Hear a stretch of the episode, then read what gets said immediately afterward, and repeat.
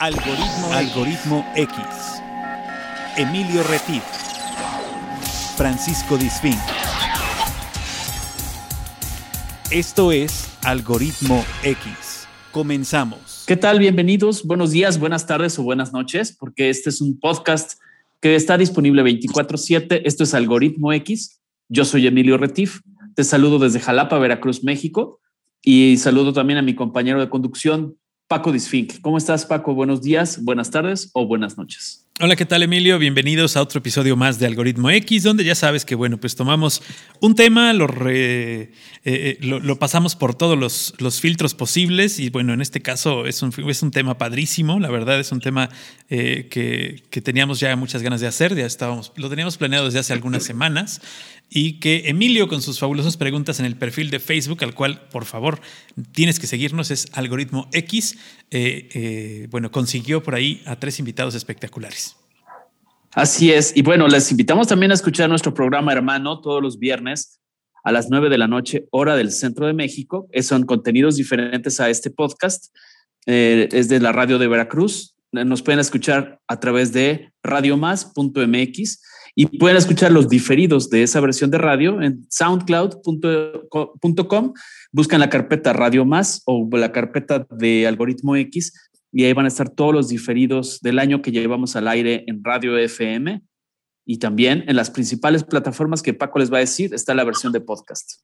Es correcto, estamos en todas las plataformas de podcast que ustedes se puedan imaginar y todas aquellas donde se transmiten eh, los podcasts que son eh, por supuesto, Spotify, estamos en Google Podcast, en Overcast, en Radio Public, en Pocket Cast, en Breaker y bueno, próximamente en todas las demás eh, que, ya mencionamos y eh, fácilmente ustedes pueden eh, buscar algoritmo X. Y como decía Emilio también ahí en SoundCloud tenemos eh, el contenido de Radio Más en las frecuencias de esta radiodifusora estatal en el estado de Veracruz que se escucha en Veracruz en cuatro estados más y eh, tiene cinco frecuencias. Es el 106.5 FM 101.3 FM 107.7 FM 105.5 FM y 95.7 FM además de la página radiomás.mx Así es. Bueno, este programa son contenidos misceláneos y aquí todos tienen voz. Nosotros somos como las pizzerías, nosotros nos llaman y nosotros vamos, nos la ingeniamos para acercarnos donde quiera que se encuentren los invitados,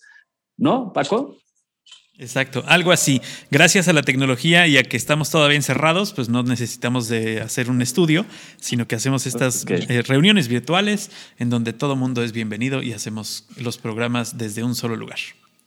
Ok, hoy vamos a hacer tres recorridos de una sola, con tres visiones, con tres sentimientos diferentes. Es algo que es maravilloso, que existe desde hace más de 12 siglos es conocido, seguramente lo has escuchado, porque está considerado un patrimonio de la humanidad y sobre todo la parte de los recorridos del camino a Santiago, camino de Santiago, hasta donde sé los que están tipificados o clasificados como patrimonio de la humanidad es la parte de francés, el primitivo y la zona norte, ya que son más o menos 10 recorridos diferentes 10 variantes de ruta. yo no la he hecho, la verdad. Tengo muchas ganas. Tenemos tres invitados que ahorita voy a presentar. Y bueno, eh, básicamente es una ruta que se sigue desde Francia y diferentes caminos hasta llegar a la Catedral de Santiago de Compostela. Y en esta ruta, que se conoce como para peregrinos, eh, hay diferentes objetivos que nos van a explicar nuestros invitados, ya sea personales, deportivos, eh, familiares, etc. Y surge esto con el hallazgo de la tumba del apóstol Santiago en Santiago de Compostela. Es un centro, es un gran centro de peregrinación. Y bueno, antes de continuar, quiero presentar a tres invitados que están dispersos por la, por la latitud mexicana. Nadia Morales, que está en, en el estado de Sinaloa. ¿Cómo estás, Nadia? Buenas noches, bienvenida. Buenas noches, tardes, dependiendo del tiempo que nos escuchen. Un placer. Les saludo desde Guamúchil, en Sinaloa, México. Muy bien, bienvenida a Camino. Empecé con las damas porque a mí me educaron a la antigüita. Continuamos eh, con otro invitado que se encuentra en Villahermosa. Él es eh, Emanuel, Emanuel Lozada, que ahorita nos va a platicar cosas, que es un aventurero empedernido. no voy a adelantar de qué se trata. ¿Cómo estás, Emanuel? Buenos días, buenas tardes o buenas noches. Buenas tardes, buenos días, buenas noches y buenos de todo un poco. Bendito Dios, estoy bien, gracias. ¿Qué tal? Me da mucho gusto. Gracias por aceptar la invitación. Y pues el tercer invitado es José Alarcón. Él se encuentra aquí en la ciudad de Jalapa. Eh, bueno, no tengo el gusto de conocerlo. Yo vivo en Coatepec. Paco vive en Jalapa. Y José, yo no tengo el gusto, pero lo encontramos porque el destino así estaba establecido. Hola, José, ¿cómo estás? Hola, muy buenas noches. Saludos a todo el auditorio. Muy buenos días, tardes, noches, como sea. Esto es mundial y pues bueno, aquí estamos para compartir. Es un gustazo estar con todos ustedes y pues bueno, estamos este, empezando esto. Muchas gracias. Gracias a ti. Pues sí, ya, afortunadamente Paco nos va a decir cuántos países nos escuchan, gente que habla español o lo entiende.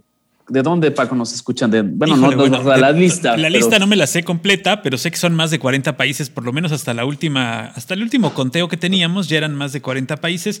Y como bien dice Emilio, no son países, no todos los países son de habla hispana, pero son personas que hablan español. Y hemos, este, este podcast ha dado la vuelta por un montón de países y por un montón de lugares, y en todos nos hemos encontrado historias maravillosas, historias que hacen que al abrir la ventana, de este podcast podamos sentir que estamos viajando hacia otro lugar. Entonces, en esta ocasión, ustedes nos van a acompañar, nos van a dar la mano para hacer el camino de Santiago, aunque sea en podcast. Eh, está un poco complicado, yo lo sé, pero eh, fíjate que, así como lo decías, que, que estos 800 kilómetros que ellos ya, pues ya recorrieron, eh, bueno, la pregunta es, ya, ya, todos recorrieron, ¿verdad? El camino de Santiago, el, el camino completo, el de los 800 kilómetros. A ver. Sí, efectivo. Bueno, ¿Con quién empezamos? A, ver, Las damas primero. ¿Quién dijo que, sí? Nos diga. Ok, yo no tengo los 800 eh, kilómetros recorridos. De hecho, mi Compostela hubo un poquito de trampa ahí porque me desilusioné un poco. Al final no me contaron todos los kilómetros eh, porque yo en realidad recorrí alrededor de 360 kilómetros del trayecto. Ahorita vamos a ir platicando a lo mejor un poquito más acerca de esto pero yo hice mi primer, mi, bueno, yo nada más llevo un camino, lo hice en 2019 y lo hice en dos, bueno, era del mismo camino del francés, hice dos tramos, digamos, dos partes. La primera parte fue de San Jean hasta Logroño, luego de ahí nos movieron y nos bajaron a Sarria para recorrer los últimos 100 kilómetros aproximadamente hasta llegar a Santiago. Entonces, ese cambio que, hicimos desde Logroño, nos brincamos toda la zona de la meseta, em, porque llevábamos días recortados, entonces quisimos aprovechar como lo más bonito del camino. Ese tramitó el transporte, pues ya en la, en la oficina de las compostelas, en, en, la oficina del peregrino acá, ya no me hicieron válido los, todos los kilómetros y me descontaron unos poquitos. Entonces yo no tengo la fortuna, pero ya me llama eh, eh, de, ir a recorrer la zona de la meseta y ahora sí hacer el camino completo. Los que sí lo han hecho, pues ya platíquenos de la experiencia. A ver, venga, ¿quién dijo que sí? ¿Quién dijo que sí de los caballeros? Ok. A ah, ver, José, cuéntanos.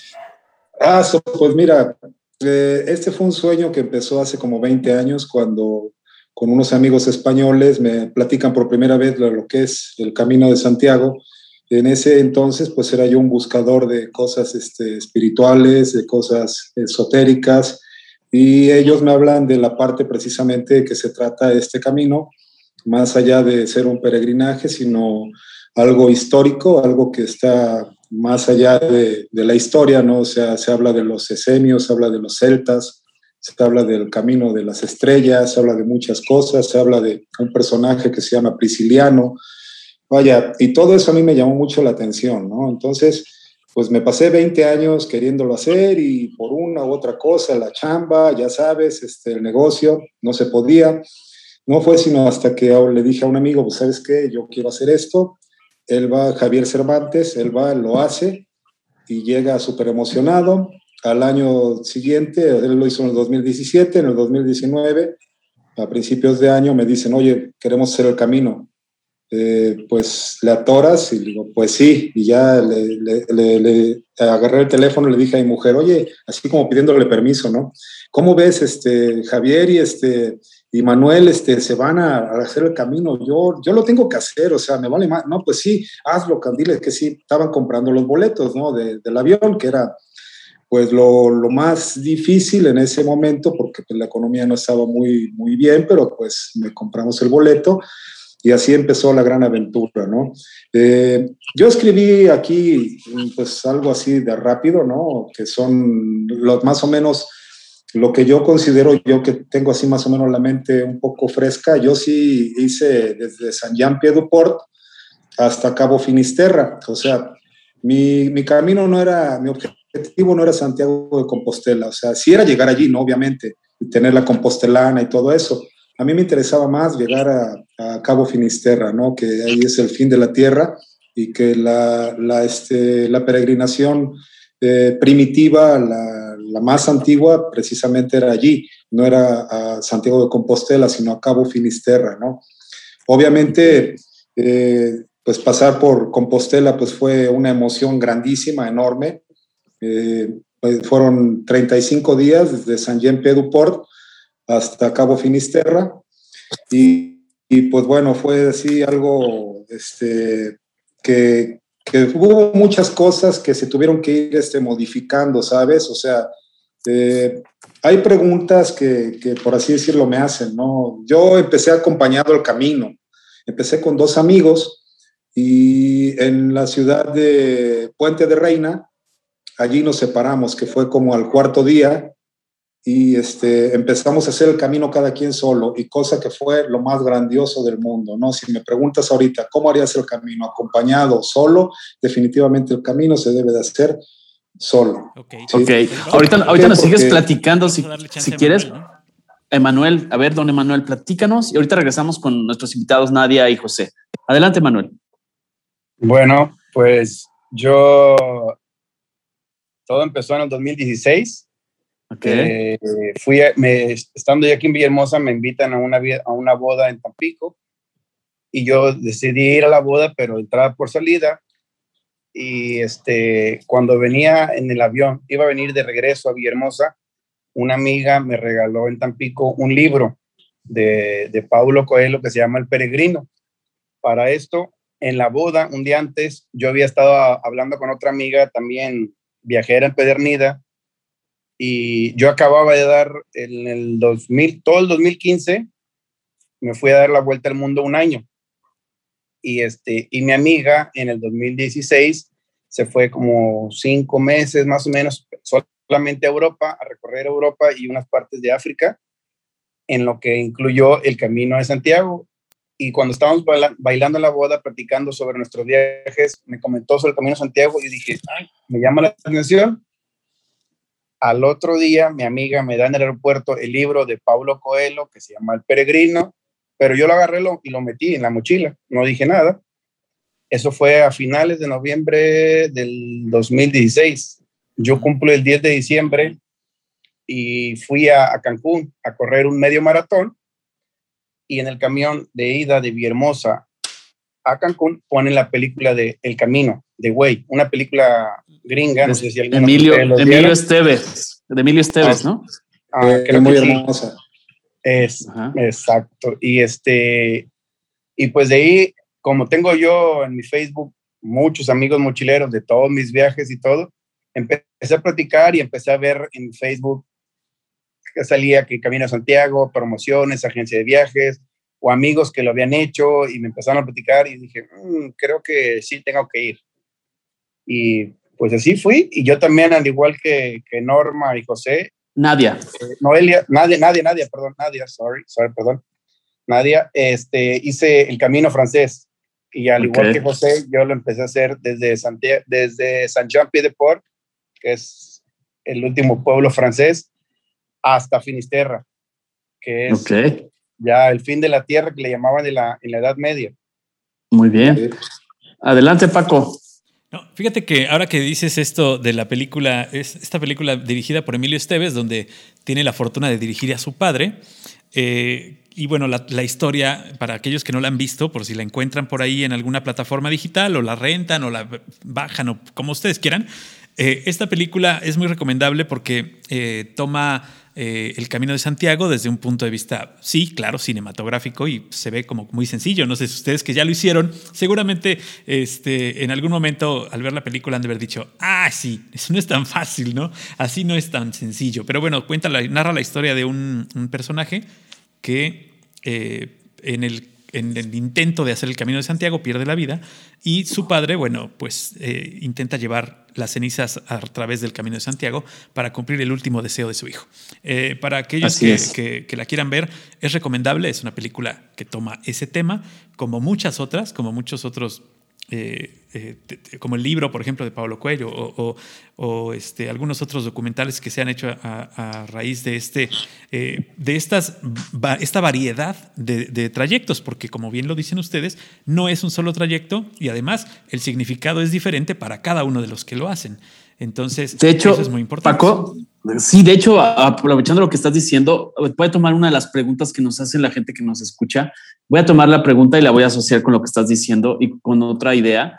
Le preguntaría a Nadia, le haría la pregunta que nos hace Josefina Lazo. Ella vive en Madrid y nos pregunta, ¿qué llevabas en tu mochila emocional? O sea, cada quien tiene un objetivo personal. Si se puede saber, si nos puedes compartir qué tenías antes en la mochila de, emocional de salida de México y después nos platicas al final qué traías de regreso en la mochila emocional. Adelante, Nadia. Oh, padrísima la pregunta. Gracias, Josefina. Creo que la hizo ok.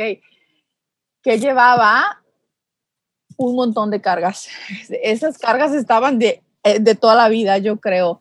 Eh, se dice por ahí que el camino te llama. Eh, ya los que lo hemos hecho hemos escuchado mucho esto y definitivamente yo confirmo que así es. Eh, yo me fui en 2019, en septiembre, empecé el camino, mediados de septiembre, pero yo apenas en mayo me enteré del Camino de Santiago, o sea, en, en, mayo de ese mismo año, fueron escasos que cinco meses donde yo escuché y vi, porque una amiga mía de acá de México se fue a hacerlo, y dije yo, ¿qué es eso? Que yo quiero hacerlo y me puse a investigar. Entonces, en un mes me dije yo, si esto es para mí, que se me presente en todos los medios. Y empezó toda esta revolución. Sin un peso, totalmente sin un peso dedicado a esto, em, yo dije, si esto va a ser para mí, vamos. Entonces, creo que fue una mochila de retos. Eh, en mi mochila fueron muchos retos porque creo que el camino, al menos desde mi experiencia, lo empiezas a hacer desde el momento en que te llega el llamado, desde ahí empieza. A, lo mejor ese llamado es más tiempo, como en el caso de José, que fueron más años de espera para poder concretar este, este llamado y llegar allá a la cita, pero desde ahí empieza tu camino, desde cómo tú empiezas a resolver esos retos. En mi caso fue desde la parte económica, o sea, de con cero pesos dedicados a eso, empezar a generar y eh, para mí fue mágico, para mí eso es al día de hoy mi experiencia en el camino, algo mágico, porque una vez que me propuse y que dije, ok, pues por algo me está llamando, yo soy creyente y le dije al de arriba, creador, si esto es para mí, me estás llamando a que yo vaya, ponme los medios para que así suceda. ¿Sí? Eh, y obvio, yo le puse una dedicación al camino. Entonces, empieza todo a confabularse, empieza la magia a suceder y en menos de dos, yo, eso fue en mayo, para junio, julio, yo ya tenía vuelos pagados, tenía eh, parte del tour, porque yo me fui en un tour eh, con otro grupo, ya cubierto, o sea, de haber tenido nada, a generar que a lo mejor ahorita hay oportunidad de, de platicarlos, pero es así, para mí fue una mochila de retos y de eh, buscar descubrir una nueva Nadia. Esa era mi intención al empezar a hacer el camino y al día de hoy te puedo decir que se ha cumplido. Perfecto. Adelante, Paco. No, pues a, ver, eh, la misma, yo creo que la misma pregunta sería interesante que nos la contestaran los demás. Este, por ahí José y por ahí Emanuel. Primero, este, José, ¿qué, tú que llevabas en tu mochila eh, emocional? ¿qué, ¿Cuál era tu manda? ¿Cuál era lo que es lo que ibas a hacer al camino? Mira, amigo, el camino dicen que se divide en tres tercios. El primero es físico, el segundo es emocional y el tercero es espiritual. Vamos. Al principio empiezas en Navarra, en San Jean-Pied-du-Port, con un desnivel de mil metros en unos 10 kilómetros a subirlos. Cuando yo llego allí, a, se me quedan viendo todos porque yo llevaba sobrepeso en la mochila. Yo llevaba, pues, como buen mexicano, llevaba hasta el molcajete, yo llevaba muchas cosas para cocinar. Según yo, en mi mente, yo llevaba hasta una estufita, llevaba muchas cosas, ¿no? Llevaba 18 kilos en, en mi espalda. Entonces, cuando pongo la mochila allí, eh, en San Jean Pied du Port y la pesan, pues no torricillas de todos, ¿no? O sea, digo, bueno, ¿y ahora qué cabrón? O sea, ¿qué, ¿qué pasó? claro. ¿Qué, ¿Qué, onda, no? O sea, pues, pues sí, se reían porque era mucho peso, efectivamente. O sea, me costó mucho trabajo subir esos mil metros de, de, de positivos que hay en unos 10 kilómetros, un peso bárbaro. Poco a poco me fui despojando y me di cuenta que sí era una parte física, ¿no? Empiezan los pies a, a inflamarse, claro. empieza la espalda a sentir lo que estás vivo, cabrón. La segunda parte, que es la, la emocional, ¿sí? Ya la vives mucho, pero plenamente en la parte que se saltó Nadia, que tiene que regresar Nadia por esa parte de su mochila, que es la meseta. En la meseta tú trabajas la parte emocional. Imagínate que vas en un, es una parte, la, imagínate, es una meseta que tienes de lado y lado trigales y cultivos de, de, este, de girasol, Ajá. Completamente seco todo y una, la lejanía tú la ves, nada más a lo lejos ves los molinos de viento de los parques eólicos, eh, no ves nada más que eso y caminar, caminar, lo único que te tienes que preocupar es por apañar un albergue municipal, ¿no? Que son los más varas, uh -huh. los más accesibles, o un albergue, este, en este caso el parroquial, ¿no? Que es de, de, cooperación voluntaria, porque los, o sea, dependiendo del presupuesto de cada quien, ¿no? Yo que iba de a perro, pues la verdad es que, este, que tenía yo que, sí, así como para eso. irse la quedando en hoteles etapa, de, cuatro, de cuatro estrellas hasta cañón. No, no, no, no, no, no, no, eso ni, ni nombrarlo, no, o sea, ni nombrarlo. Lleva un presupuesto de 20 euros diarios. Claro, claro. Y esos claro. 20 euros diarios yo tenía que estirarlos 24 horas. Exacto, o sea, 24 sí, sí. horas, 20 euros. Claro. Para tres comidas, con colaciones, con este. Aguas. Con el este, albergue, con todo. No, el agua ya es gratis. O sea, lo único que llevaba era una microdín. Y ya la vas eh, llenando. Ya dije la marca, pero bueno, de esa. No te preocupes. Ya esa, este, la, la, la, este, la agarraba para, para el agua, ¿no? Pero ya el agua, claro. pues puedes beber de, de, cualquier parte. Pero la tercera etapa, que es la espiritual, pues ya empieza en Galicia, ¿no? Cuando llegas a Galicia, ahí el, a, a, la montaña esa, este hermosa del es una, una montaña ahorita olvidé el nombre los pero me quedé en alto de pollo en los, en los ¿Cómo? Emanuel a ver Emanuel nos está ayudando ajá ok esa mera llegas a los hebreiros y de allí ya empieza la parte espiritual, ¿no? O sea, cuando ya tú ya, ya, ya te madreaste todo el camino, empiezas a sentir esa, esa gratitud, ese gozo, cuando ya vas en la, casi en la recta final, que pues va, todavía te quedan 300 kilómetros, sí, ¿no? Sí, sí, o sea, o sea, así como recta final y, tampoco es. Sí, pero, pero ya es la ter el tercer tercio, ¿no? O sea, por eso te digo claro. que el camino lo dividen así, yo lo escuché mucho por peregrinos este, uh -huh. ya de experiencia, que se divide en tres. En la primera etapa es física, la parte del medio es la emocional, donde trabajas allí todo, se te revuelve toda la conciencia, vas caminando con tu mejor y con tu peor enemigo, tú mismo. Claro. Ok. Vas con Muy tus bien. diablos, vas con tus ángeles y con todo. Pero bueno, perfecto. Muy bien. Em, este Manuel, cuéntanos ahí de tu mochila. ¿Qué llevabas antes de? Y cuéntanos un poco tu experiencia para ir eh, cotejando las experiencias de cada uno de ustedes. Bueno, eh, yo, como mencioné antes, se me pasó a mencionar un pequeño detalle de, de cuando lo de lo, las señales, que como Nadia como también soy Nadia, creyente, claro.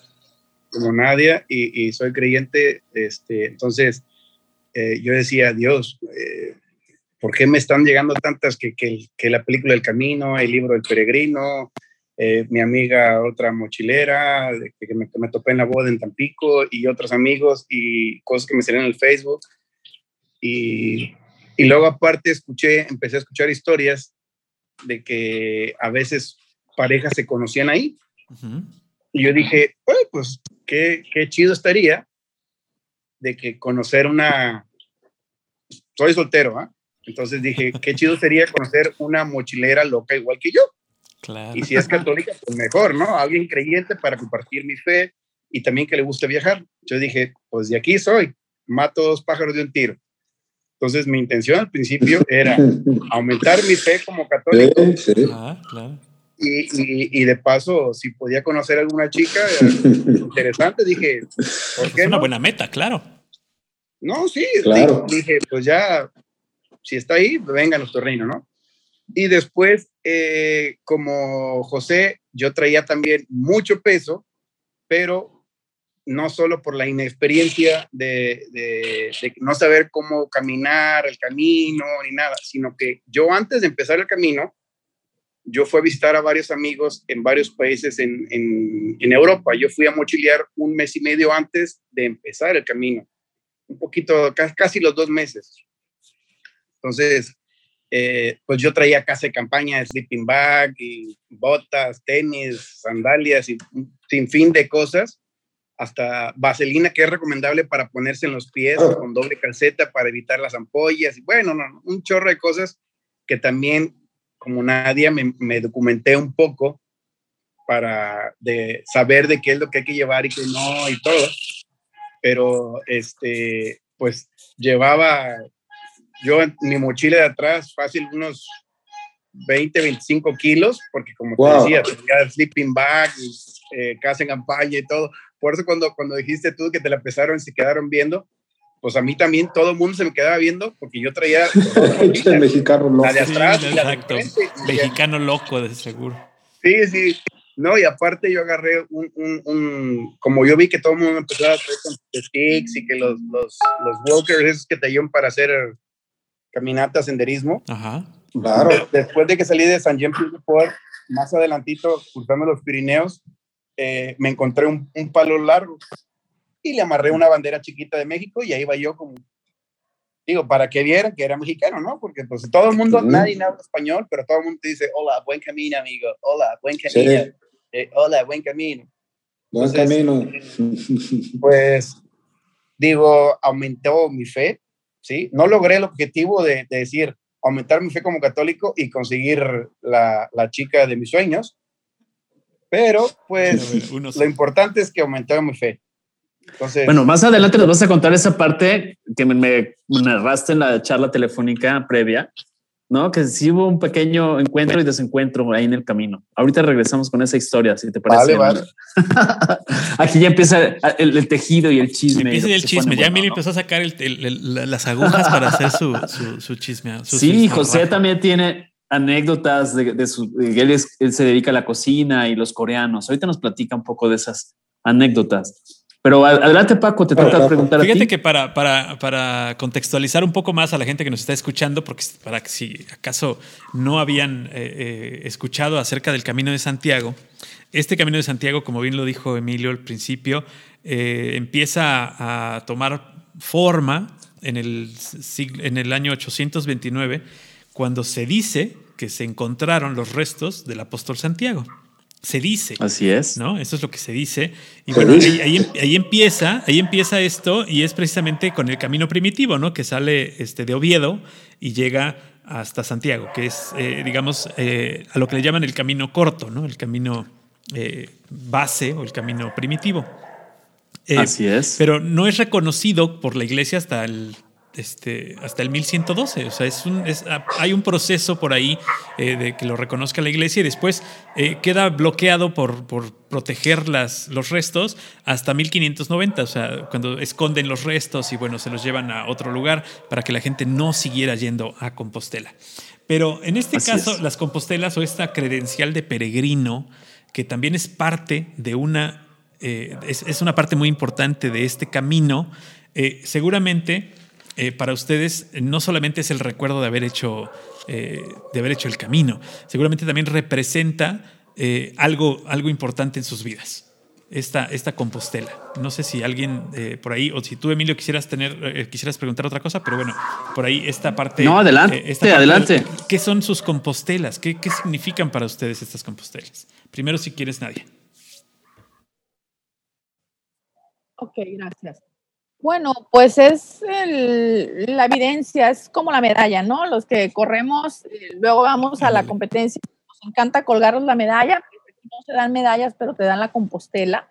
Entonces es claro, el llegar a tu casa y a todos los invitados que llegan después, pues demuestras tu compostela, ¿por qué no? Porque caminaste eh, cientos de kilómetros, como para no presumirlo, pues eso no, no va. Entonces hay que mostrar esa evidencia, al menos yo lo hago. Es, es un orgullo, es una satisfacción poder mostrarlo, porque eh, pues a fin de cuentas, para mí al menos es parte de mi transformación y este camino ha sido para mí muy importante. Entonces, em, pues creo que, para mí es valioso mostrarlo. Como tal, no lo tengo ni enmarcado ni nada, pero sí de repente yo saco mi tubo del que, del que te compras allá en la oficina del, del peregrino y saco mi tubo y por supuesto que, que desenvuelvo la compostela que está ahí bien súper guardadita y bueno, la credencial. Eh, del peregrino yo la guardo como un tesoro. Está súper guardadita, embolsada para que no le pase nada, porque a fin de cuentas mi, mi, objetivo es llegar este año, si, si Dios me lo permite, volver y empalmar la segunda credencial ya con un nuevo camino recorrido. Claro, perdón, para los que nos escuchan y no están familiarizados con el famoso, la famosa credencial, es como si fuera un pasaporte donde te van poniendo sellos. ¿no? Te van poniendo sellos en diferentes puntos en el recorrido, en los restaurantes, en los hoteles, diferentes puntos. Y que, se dice que la Compostela debe tener. Eh, ah, mira, ahí está, nos está enseñando ahí. Eh, ah, mira, ahí está. Este, eh, que tiene, bueno, que lo tiene que hacer por tres cosas, ¿no? Esto es por ah, devoción, por algún voto o por alguna piedad. Muy bien. ¿no? Eso que tienes que hacer. Órale, oye, sí que sí, ya te comprobaste que pusiste, te pusieron el sello de abejita trabajadora y ahí está Emanuel mostrando el famoso tubo de donde guardan la compostela, que es el certificado, el diploma. Ahí está, qué padre, qué bonito, qué bonito reconocimiento. No, ustedes no lo están viendo, pero nosotros lo estamos viendo y se los estamos describiendo. y es necesario, perdón. Eh, Adelante. Emilio, eh, pues es necesario completar cierto número de sellos al día donde tú vas con, con esto comprobando que, eh, que, que, pasaste por estos lugares, porque a fin de cuentas al final te cuentan los kilómetros, eh, al menos tienes que tener 100 kilómetros recorridos para que te den la compostela. ¿va? Claro. yo les decía a ustedes que la chica de la oficina no hizo muy buena matemática, porque yo recorrí kilómetros desde San Jan a Logroño, y luego desde Sarria hasta Santiago. Entonces lo que ella hizo fue, de los 800 y tantos kilómetros de la ruta, me descontó todos los kilómetros que no había recorrido yo en la mm. meseta, pero me quitó de más. Dije yo, bueno, más kilómetros más, menos, yo ya los recorrí claro, lo bailado nadie me lo quita, dicen en mi pueblo. O sea que no le puedes hacer como Roberto Madrazo en el maratón, ¿no? De subirte a un taxi y darle la vuelta. Ah, esos son los sellitos, sí, este, vas poniendo tus sellitos y ya, con eso compruebas. Ok, yo le quisiera preguntar, gracias Nadia, yo le quisiera preguntar a, Emanuel, por ejemplo, que también es una pregunta de Marta Elizalde, de Ciudad de México, que ya, ella ya lo hizo, pero dice, ¿qué pensabas en el silencio de cada noche? Yo le voy a agregar ¿Qué pasaba por tu mente cuando ibas caminando? Digo, los principales pensamientos, porque pues no vas a, recorrer, a dar todos los, los, los, lugares, pero los principales de tu recorrido. Uf, es que, como comentó Pepe hace rato, en el camino se trabaja física, mental y espiritualmente. Para mí, para mí, el camino es como la vida diaria, ¿no?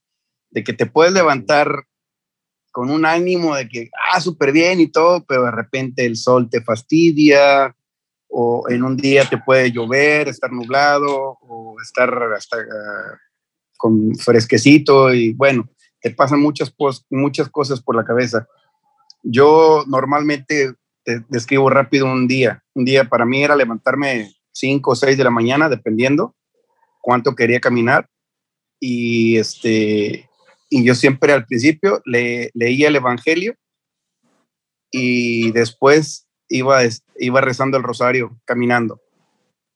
Y yo muchas veces quería estar solo, quería estar solo para ir pensando, meditando, disfrutando el paisaje y eh, de todo, ¿no? Pero como les comentaba hace rato, tú vas caminando y alguien, aunque no hablaba español, nomás te decían, hola amigo, buen camino. Y tú, ah, hola, buen camino. Y ya la típica pregunta, ¿de dónde eres? ¿Y, por qué estás haciendo el camino? Y ya empiezas a platicar. Y, ese pensamiento de, oye, la chica para hacer la audición que, que, nos habías dicho al inicio, o sea, ¿no te, no te distraía del rosario? No, no, porque como, como dije, el primer objetivo era aumentar mi fe como católico. y el segundo, y, y ya era de hacer ese pastel, era si encontraba una chica mochilera igual de loca que yo, que le gustara viajar y todo, pues bienvenida, ¿no? Claro, por supuesto. Estaba yo abierto, abierto a las posibilidades. Y, pero siempre, pues no sé, te digo, en, camino siempre se, se piensan muchas cosas y, valoras, valoras muchas cosas porque te pasa absolutamente de todo. Para mí, yo siempre digo que el camino es como la vida diaria. Ok, muy bien. Adelante, Paco. No, bueno, quisiera escuchar a José. Gracias, porque eh, José también tiene por ahí, eh, él, que nos ha dicho que, que trabajó estas tres, estos, se trabajan estos tres niveles. Eh, ¿Qué pensabas cuando ibas caminando? Ahora que nos contabas que, que empezaron juntos con tus amigos, pero de ahí tomaste, o cada quien tomó, digamos, su ritmo y se separaron. y, y ¿Qué pasaba por tu cabeza en, las, en los días, en la caminada? Este, ¿Es cierto esto de que nunca vas solo y no porque vayas con alguien físico? Sí, desde luego. O sea, yo que creo mucho en, los este, guardianes custodios de los lugares, yo me, paraba, trataba de, penetrarme en las energías del lugar, en los bosques, en, digamos, en los bosques de, de Navarra, son unos bosques increíblemente espesos y que se siente una energía muy, muy especial. Yo no nada más iba metido, inmerso en mis pensamientos, sino que llevaba yo todo mi espíritu abierto, ¿sabes? O sea, cuando vas haciendo el camino, vas en una apertura increíble, ¿no? Sí, claro. Vas, este, yo iba, yo iba escuchando mucho el viento. El viento siempre me traía olores, recuerdos, sabores, este, ruidos, o sea, me traían este, muchas cosas, era como una danza, ¿sabes? Ir caminando allí. Siempre llevas el sol a las cuestas, ¿no? Entonces platicas mucho con tu sombra porque vas de, de oeste, no, de, sí, de, de, este, a, este oeste. Entonces, llevas el sol todo el tiempo en tu espalda, todo el camino todo el camino, sí, desde San Jean Pied du Port, tú llevas el sol a tus espaldas. Entonces, con quien más vas, acompañado de tu sombra, ¿no? Y a veces la ves este, chingona, a veces la ves cansada, a veces la ves madreada, pero ese diálogo con tu sombra, con, tu, con tus este, cosas este, eh, que no te gustan, que no te agradan de ti, y que las quieres cambiar, que las quieres transmutar y convertirlas en algo bueno para tu existencia, es, es una transformación más grande que, que tienes el camino, ¿sabes? O sea, ese trabajo espiritual, sobre todo ahí en la meseta, tienes que ir, Nadia. Y, este, y esa, meseta, esa meseta te saca lo mejor y lo mejor de ti, ¿eh? De verdad que sí, cabrón. O sea, eh, lo, propio es llevar una, una, botella de agua con litro y medio, te vuelvo a repetir, en los poblados te regalan agua eh, tú tomas agua de las fuentes, si hay fuentes para el peregrino, hay hasta una fuente de vino por ahí en Navarra. Porque ah, hay, que ir, hay que ir, hay que ir, ¿no? Pues sea esa. Sí, sí, sí, sí.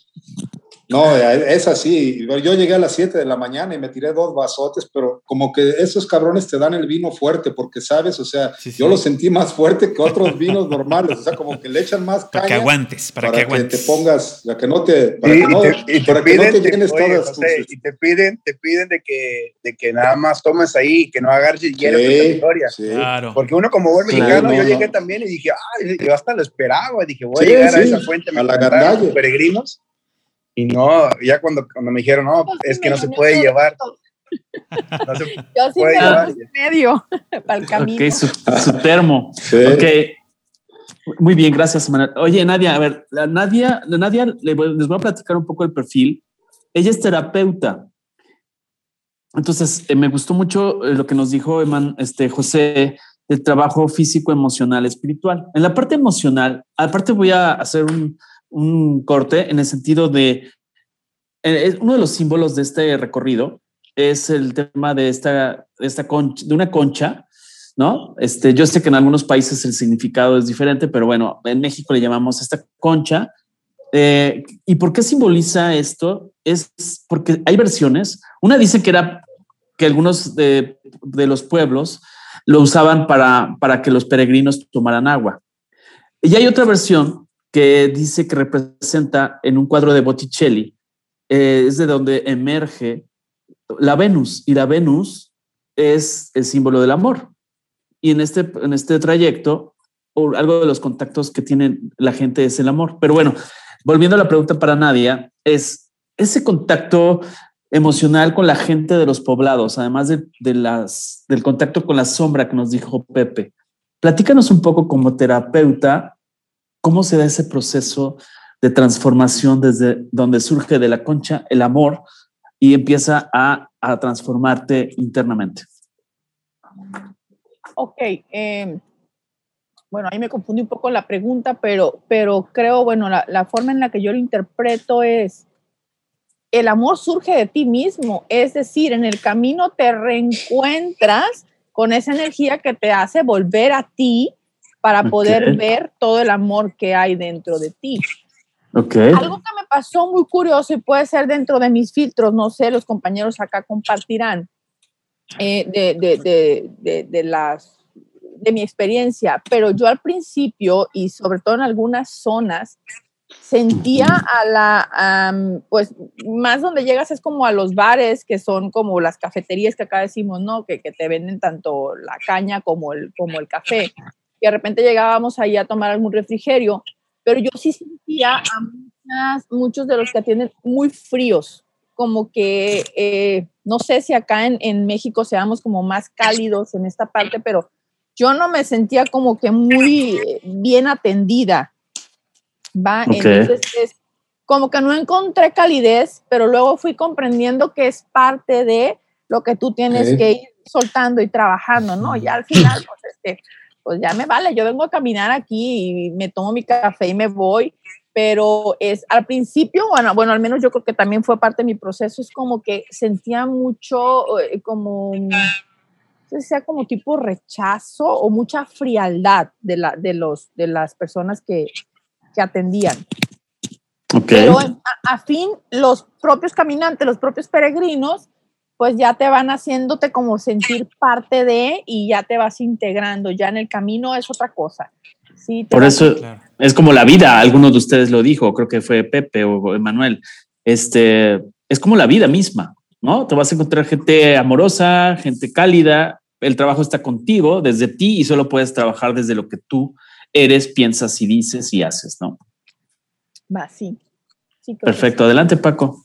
No, bueno, pues en esta, en esta parte donde nos, nos platican eh, que ahora, que ahora que todos ya son y ya todos sabemos que son seguidores de las flechas amarillas, ¿alguno de ustedes registró fotografía, eh, llevaba cámara iba eh, consciente de que esto es un recuerdo que se debe tener, o eso de llevar cámara no se usa en el Camino de Santiago. A ver, Pepe. Bueno, yo la flecha amarilla ya la llevaba yo tatuada aquí. Órale, ahí nos está enseñando. Ahí si la alcanzan a ver. Mira qué padre. Ah, ok. O sea, ya, ibas, tú ya ibas listo, pero ya la llevabas hecha, te la hiciste para y, y, tengo la, la, la vieira, la concha de la vieira, la tengo por aquí tatuada.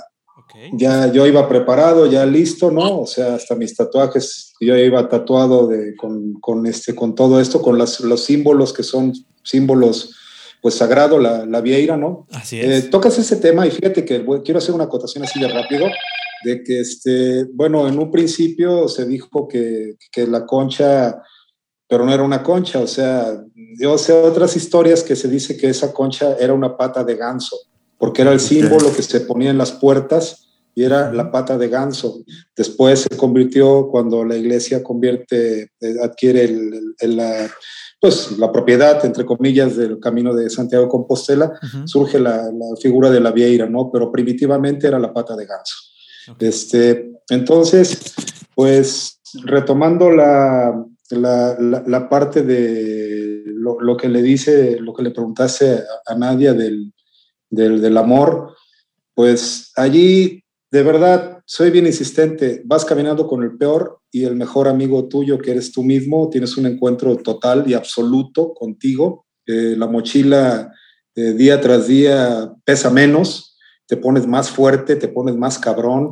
Con los españoles son muy oscos, tienes razón. Sí, sí, pero eso es general. Muy oscos, pero yo los entendí, yo los entendí, o sea, yo dije, pues cabrón, o sea, yo también tengo parte de la sangre de ellos, ¿no? Y yo iba reclamando precisamente mi territorio y mi sangre española, cuando yo llegaba, yo llegaba con autoridad, ¿sabes? O sea, con autoridad. Yo llevaba un sombrero, que ya le dicen gorro, un sombrero mexicano, con, con, mis plumas de cotorro, y todo el mundo tenía que ver con mi gorro. Qué bonito gorro, majo, que sí, y yo llevaba mi bandera de México, llevaba dos banderas, una atrás y una adelante, muy orgulloso de, de mi estirpe, ¿no?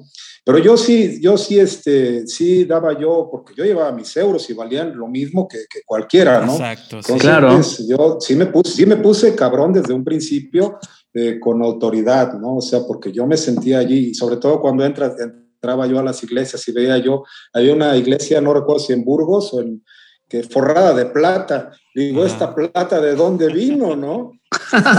de México. Le digo, no, pues cabrón, o sea, toda esta plata que está aquí forrado este templo, pues sí, digo, no, esto, y yo, yo tengo sentido de pertenencia y, y, cuando te pones en esa postura, el camino se abre aún más, ¿no?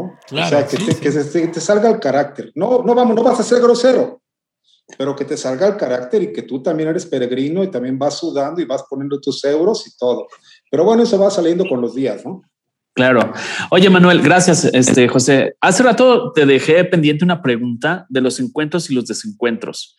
O sea, ya José y han coincidido ustedes en el sentido de que, bueno, es contigo mismo, pero también, pues de repente hay gente que se separa o hay matrimonios que van y de repente se pelean, como en la vida misma. Platícanos cómo fueron tus encuentros, tus desencuentros con otros y contigo, ya en el pensamiento y en ya me quiero regresar ya me dio el síndrome del jamaicón, ¿no? Ya me, antojo, se me antojaron mis tacos al pastor. Cuéntanos un poco de esos encuentros y desencuentros. Bueno, eh, coincido con, con, Pepe otra vez en algunas cosas, no todas, ¿verdad? Pero en eso de que pues uno va caminando y, y, ir con uno mismo es difícil, porque siempre se dice que el peor enemigo de uno es uno mismo. Y este y pues uno se exige y bueno, entonces, cuando iba yo caminando, yo para empezar, yo hice el camino solo. Yo se supone que lo hice solo, pero en verdad nunca, nunca estuve solo. Siempre yo iba caminando y hasta el primer día conocí un español, Mario, un amigo de Madrid, y con él me fui caminando desde San Jean Pied de Port, lo conocí cruzando los Pirineos hasta ah, Pamplona y después de Pamplona empecé a, caminar otra vez solo y este y en, Estela conocí un chico alemán y una chica española de la cual como que medio ahí no, me encariñé. Ah. bueno, bueno, pero a la mera hora quedamos como súper amigos y somos... Se hicieron ojitos, se hicieron ojitos.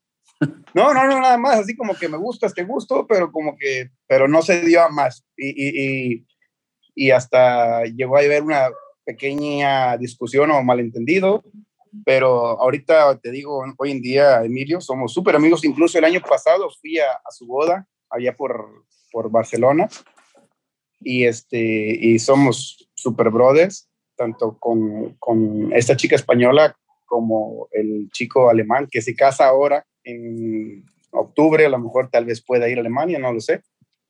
Y bueno, eh, los encuentros, desencuentros, por ejemplo, conocí un matrimonio argentino que, que ellos ya se, eh, se, jubilaron y yo lo conocí al, al, señor en cruzando los Pirineos. Cuando íbamos a llegar a Rosenvalles, estábamos platicando y nos paramos ahí en la, en la, última lomita, por así decirlo, antes de llegar, y platicando y todo, y después me dice, ah, mira, viene mi vieja, y yo, ah, yo, yo creo que venía solo, no, no, vengo con mi esposa, pero dije, ah, qué chido, de que van haciendo el camino juntos, pero, sí, sí. ¿sabes qué? Nos vemos más adelante.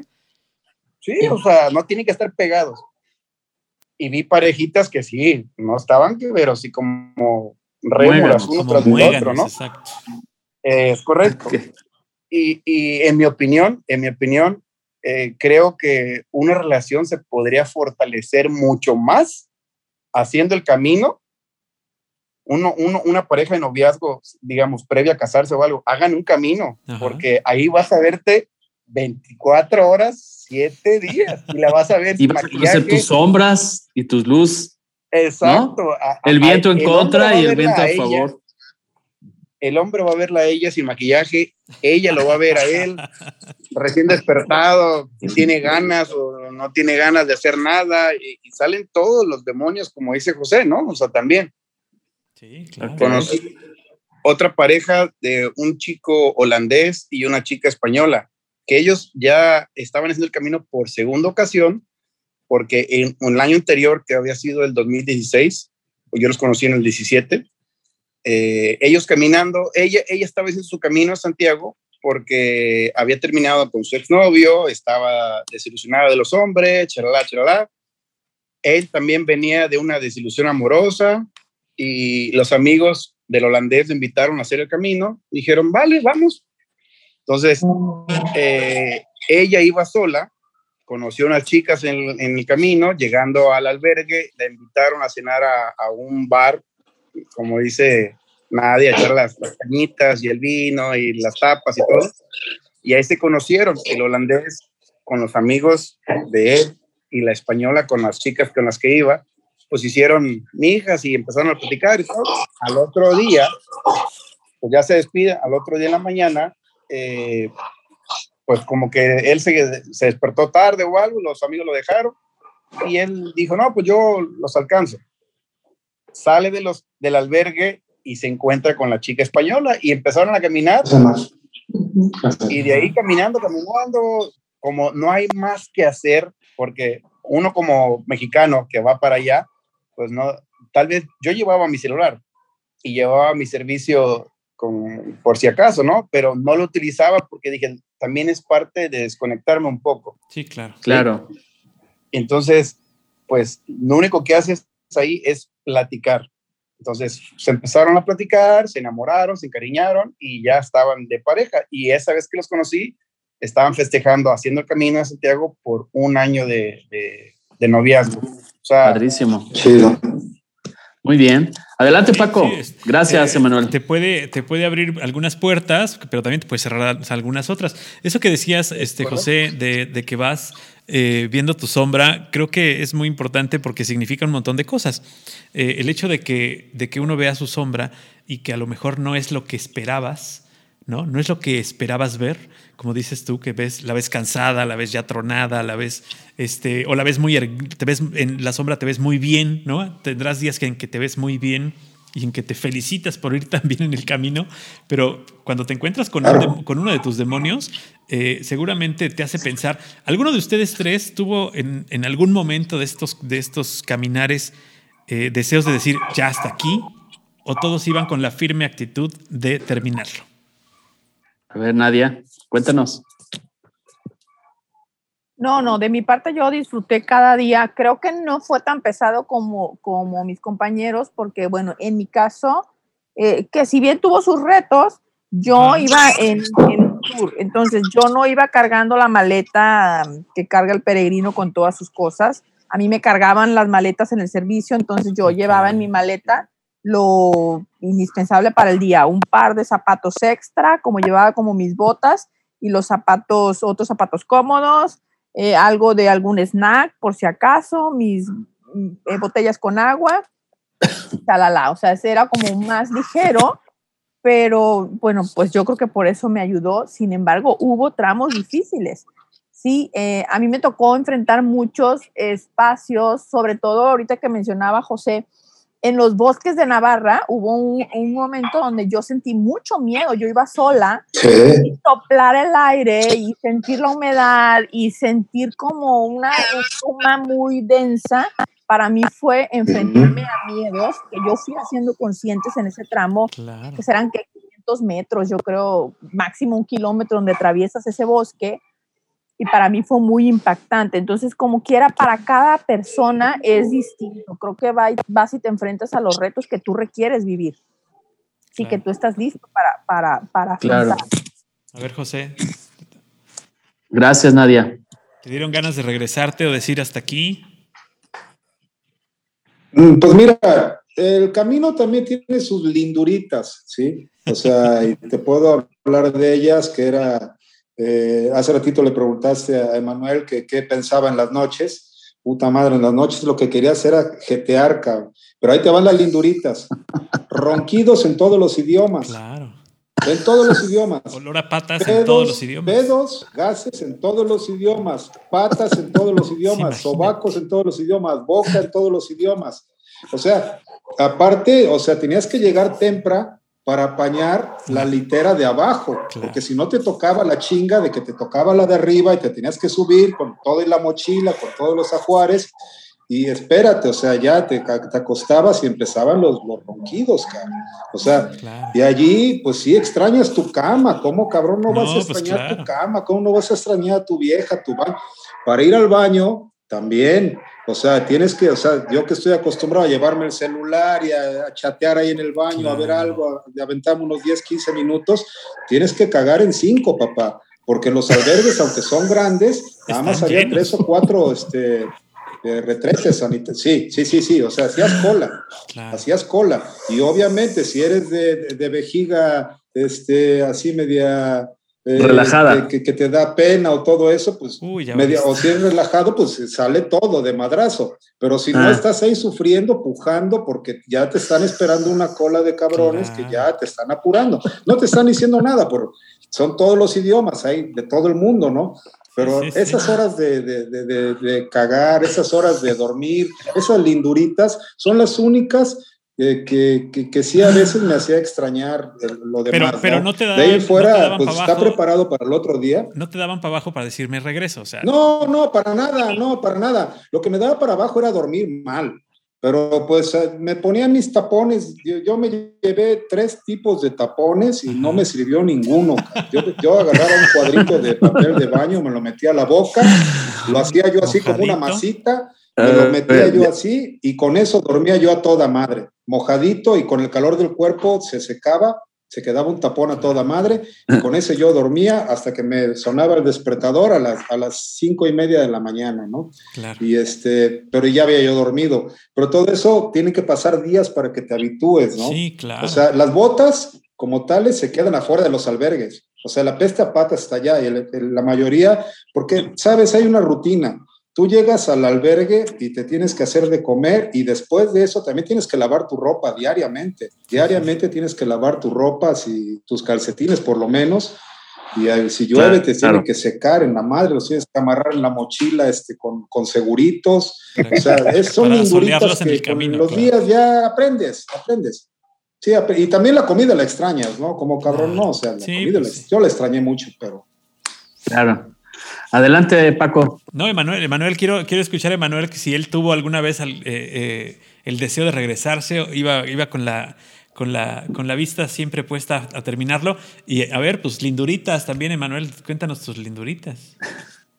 Bueno, pues ahí yo, gracias a Dios, creo que tengo una ventaja con mis compañeros, de que pues por ser mochilero, ya para mí no era nada. Calao. Sí, ya, o sea, yo he dormido en la calle, he, viajado a dedo. Claro. Como me gusta mucho lo que es la aventura. Sí, sí. Pues no, no era, o sea, yo, yo siempre me mentalizo. Cuando estoy aquí en, México, sí me gusta la comodidad. O sea, me gusta tener, una buena casa, te, mentalizas a que la puedes tener y la tienes. Exacto, o sea, tengo mi camioneta de que yo me subo y quiero ir para acá. Voy a comer esto, me lo compro que tengo ganar una cerveza, me la tomo. Me quiero tomar dos, me las tomo. Pero cuando yo salgo de México, sé que no estoy en mi lugar. Y más, si voy a un albergue que es comunitario, soy consciente de que va a haber gente que va a roncar, va a haber gente que va a echarse sus pedazos del alma, se le va a suspirar. Claro, claro. Sí, se le salen sus suspiros del alma y, o sea, no tienen la privacidad de decir cómo como de que, ay, voy al baño y pues estoy ahí pensejeando. No, no, no, no, no. O sea, es, pero, pero tú totalmente ya, vas, ya vas mentalizado para adaptarte, ¿no? Haciéndolo, ¿Perdón? Ya vas mentalizado a adaptarte a eso. Sí, y lo que sí es que, eh, por ejemplo, yo todos los días escribía un diario. Ok. O sea, yo llegaba yo llegaba y normalmente llegaba dos, tres, a veces de repente me tardaba hasta las cuatro de la tarde porque pues como yo no iba con prisa, yo a veces iba caminando con, con, las personas que iba y, oye, que vamos a hacer un picnic aquí. Ah, ok, vale, compramos unas chelas y platicamos y, y seguimos, vale. Oye, que mira, hasta este río, vamos a meter los pies. Sí, venga, oye, yo, era, ¿quieres esto? Dale, dale, vamos. Soy así, ser complicado. Materia dispuesta. Y ya, nada más cuando digo que no, es que no. Claro. Y a veces yo llegaba y, como dicen, cocinar y que lavar tu ropa. Yo lavaba mi ropa diario a mano, ¿sí? Y este, y, e igual. yo llevaba unas pinzas para, de esas para correr la ropa y yo las colgaba en mi mochila, mis calzones, todo. a mí me valía mes intramuscular. O sea, además de la bandera, traías tus calzones ahí al aire.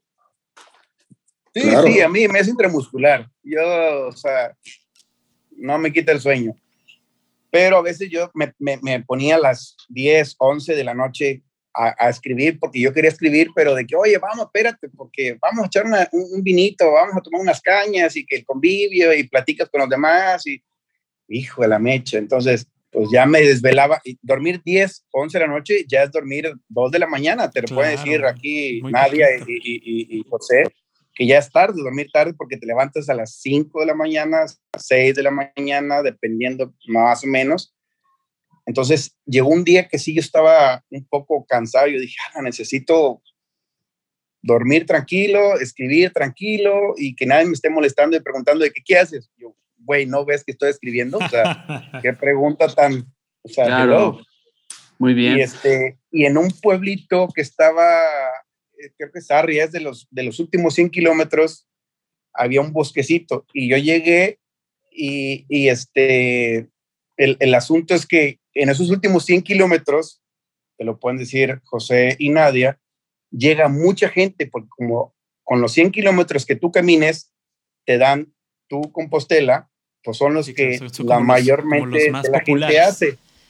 Exacto, o sea, todos los caminos del norte, primitivo y francés, se, se terminan uniendo ahí por, un poquito atrás, atrás, de Sarria y de ahí en adelante empiezan a caminar todos, chamaquitos, o sea, después de que tú ves en el camino tranquilo, de repente ves unos squinkles de secundaria con, con unas bocinas acá y con música y platicando gilipolleces, como dicen los españoles, tú dices, ah, la maya, ya me, ya me despapallaron mi, mi, mi ambiente de, de, tranquilidad, de, de disfrutar la naturaleza y todo.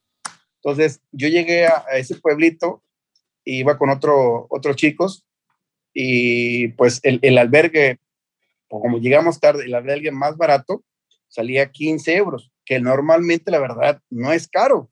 Yo he pagado albergues o u hostales de hasta 20 euros o 30, pero pues, eh, estoy consciente que andaba de mochilero en ciudades grandes y este era un pueblito. Simplemente que como la oferta y la demanda, pues ya casi todo estaba lleno yo dije, pues a la fregada, si yo traigo mi, mi, mi, bolsa de dormir y mi casa de campaña y que me voy al bosque. Claro. Dije, bueno, chicos, aquí nos vemos mañana. Nomás digo, no, pero ¿cómo, mano? tranquilo, compadre, que esto no va para mí. Y yo agarré mi casa de campaña, me fui al bosque, me metí y fue una noche tranquila. Claro, con los respectivos ruidos de que como que soy un lobo y esto por acá, y dices, ay, güey, ¿qué onda?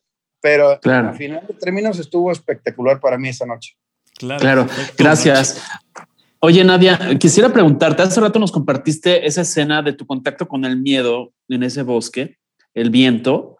Me gustaría que lo contrastáramos con otra impronta, otra imagen memorable, ya sea sabores, olores, ya lejos de las gracias, ¿cómo dicen las ternuritas estas que nos contaron los compañeros? de las linduritas de José, por favor. ¿no? Esos paisajes, esa, arquitectura, Vaya. no sé, o sea, el sabor del vino que nos decían, de, eh, no sé, ¿qué, recuerdas tú y que les platicas a tus hijos o a tus eh, amigas, amigos, familiares, así lo más memorable que dices, valió la pena el viaje? Creo que no hay una escena para, para seleccionar. Creo que todo el camino es la escena completa. Em, yo recuerdo que, que, daba cinco pasos, o sea, desde que empecé, ahorita hablaba si habría, ah, llevábamos cámara, pues en realidad yo nada más con la de mi celular, pero así era de que yo veía un paisaje y le tomaba fotografía. Caminaba cinco pasos, y sin mentirte, cinco pasos, y quería capturar una imagen de esos cinco pasos que yo había avanzado. Memorable, porque pues, te va acercando más hacia lo que tú estás buscando, pero a medida que vas avanzando, vas encontrando también más, eh, pues, más recuerdos que, que seguir acumulando yo no te podría seleccionar. Eh, lo que sí recuerdo muy impactante para mí fue llegar a la cima de los Pirineos, porque es como algo que yo ya llevaba mentalizado, pero llegar ahí y ver el paisaje, pues los que ya llegaron este, recordarán, es voltear y dar un giro de 360 grados y a donde voltear a hacer una satisfacción total. Es, es, se te llena el alma, el espíritu y todo lo que haya que llenar ahí. Entonces, desde ahí empiezas a avanzar con mucha dicha. Ahí creo que ahí en ese momento yo conecté completamente con lo que se puede llamar un concepto de dicha total y empezar a avanzar, avanzar, avanzar. Y creo que desde ahí fue muy, muy disfrutable. Y era el primer día que yo, que yo avanzaba. Entonces es, creo que es todo, pero tiene sus matices. Y hay momentos donde sí, de repente empezaba el temor, mm, no sé si yo, porque fue mi primer viaje sola, pues también estaban como más eh, sutiles todas estas emociones con las que yo iba contactando, pero sí de repente pues desconfianza, eh, pues un poquito de temor, la incertidumbre llegaban, pero a fin de cuentas la dicha era más fuerte, entonces seguir disfrutando el camino. Ok, gracias. Paco. No, hombre, fabulosas historias que nos, que nos comparten eh, los tres, cada uno desde una perspectiva muy distinta pero creo que coinciden en, lo que se dice, a donde uno investigue, a donde uno pregunte, a quien le pregunte que ya lo hizo o a quien le pregunte que está investigando porque lo quiere hacer o lo va a hacer, eh, que se les van presentando todas estas oportunidades. Es como cuando tú platicas algo cerca de tu celular y tu celular te empieza a mandar ofertas acerca de eso que platicaste. Bueno, en este caso eh, eh, no es una cuestión de algoritmos electrónicos, sino es más allá algo, esto es algo que viene más de, momentos que, que se van cruzando, se van entrelazando para llevarte hasta el camino de Santiago. Pero como bien lo dicen, Puede haber muchísimos caminos, hay más de una docena de caminos marcados para llegar, pero todos llegan a Santiago. En este caso, eh, todos ustedes llegaron de distintas maneras, llegaron, salieron de un modo, salieron con una, una careta, con un cuerpo distinto a con el que llegaron. Eso me queda muy claro y, creo que, que, es importante platicarle a los, que, a los que nos están escuchando que ya nos dijeron, que salen con una meta, desde donde sea que sean de ustedes, cada quien desde su lugar de origen, salen con una meta, llevan un, sueño que es, además de terminarlo, es eh, el hecho de hacer este camino, de, realizar el camino. Por ejemplo, José nos cuenta eh, que, que cambias, que te enfrentas a ti mismo, pero cuando regresas aquí, después de que haces todo este camino, ¿A ustedes qué fue lo que les cambió aquí, aquí en su casa, en su casa, cuando regresas tú a Guamuchil, cuando regresas a Jalapa, cuando tú regresas a Tabasco? ¿Qué fue lo que ustedes vieron como un cambio en ustedes? ¿Fue un cambio para bien? ¿Fue un cambio para mal? ¿Fue un cambio de ustedes hacia los demás? ¿De los demás hacia ustedes? ¿Qué vieron ustedes? A ver, nadie primero.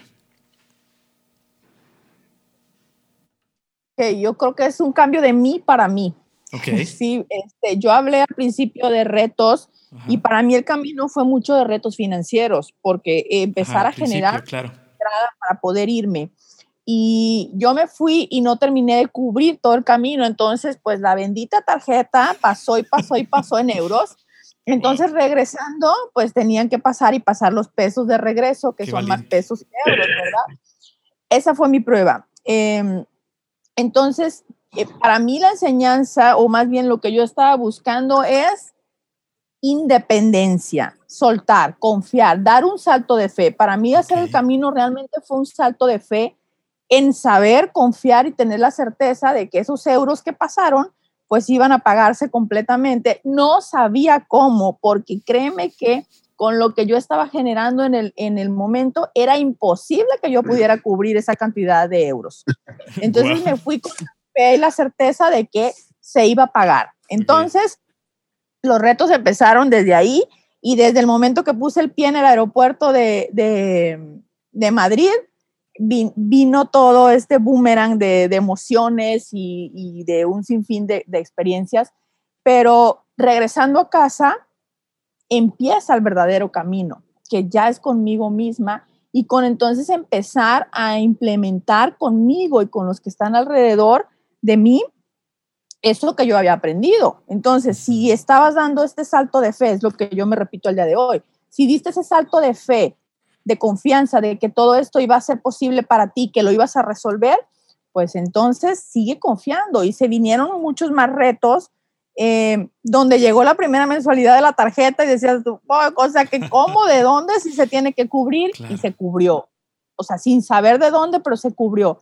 Y así fueron pasando los meses y se siguieron cubriendo este, todos los, los, pagos que se tendrían que hacer de una forma mágica. Para mí fue, y esa es la palabra, porque entonces cuando yo doy este salto de fe y empiezo a ver que todo se resuelve, claro, no viene de la nada, yo tuve que tomar acción para empezar a pagar eso, ¿verdad? Pero entonces empecé a descubrir una versión de mí que yo no conocía antes, que si yo no hubiese